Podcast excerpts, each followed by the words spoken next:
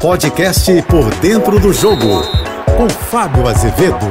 Olá, amigos da JBFM. Muitos clubes e torcedores sonham com a SAF, a Sociedade Anônima do Futebol, como salvação para os problemas iminentes, aqueles atrasos salariais, os melhores times. Mas será que é a única salvação? Porque se não vejamos, o Botafogo está sendo comprado pelo americano John Textor, mas as decisões não estão passando pura e simplesmente pelas indicações do clube, no caso de contratações, ou vontade apenas do novo investidor, e sim por um departamento de scout que pertence ao Crystal Palace, exatamente. Um time da Premier League, do qual o americano também é investidor. Ou seja, lá vem o crivo para contratar A, B ou C.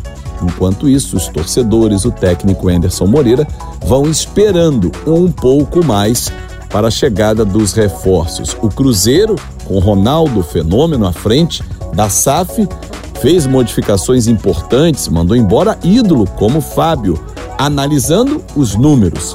A Sociedade Anônima do Futebol vem para implementar uma nova cultura, a cultura dos números, da relação 2 mais 2 tem que dar 4, não pode dar 3 e muito menos 5. Receita e despesa precisam estar equilibradas, mas tudo para que no final dê resultado. Ou seja, se vou contratar um jogador por X mil ou milhões de reais, ele tem que entregar um resultado na sua carreira comprovado para dar resultado técnico e, claro, um retorno financeiro também. É a nova realidade, torcedor, e alguns clubes estão sonhando com a SAF para sair do buraco. Caso do Vasco, por exemplo. Mas será que efetivamente é a solução?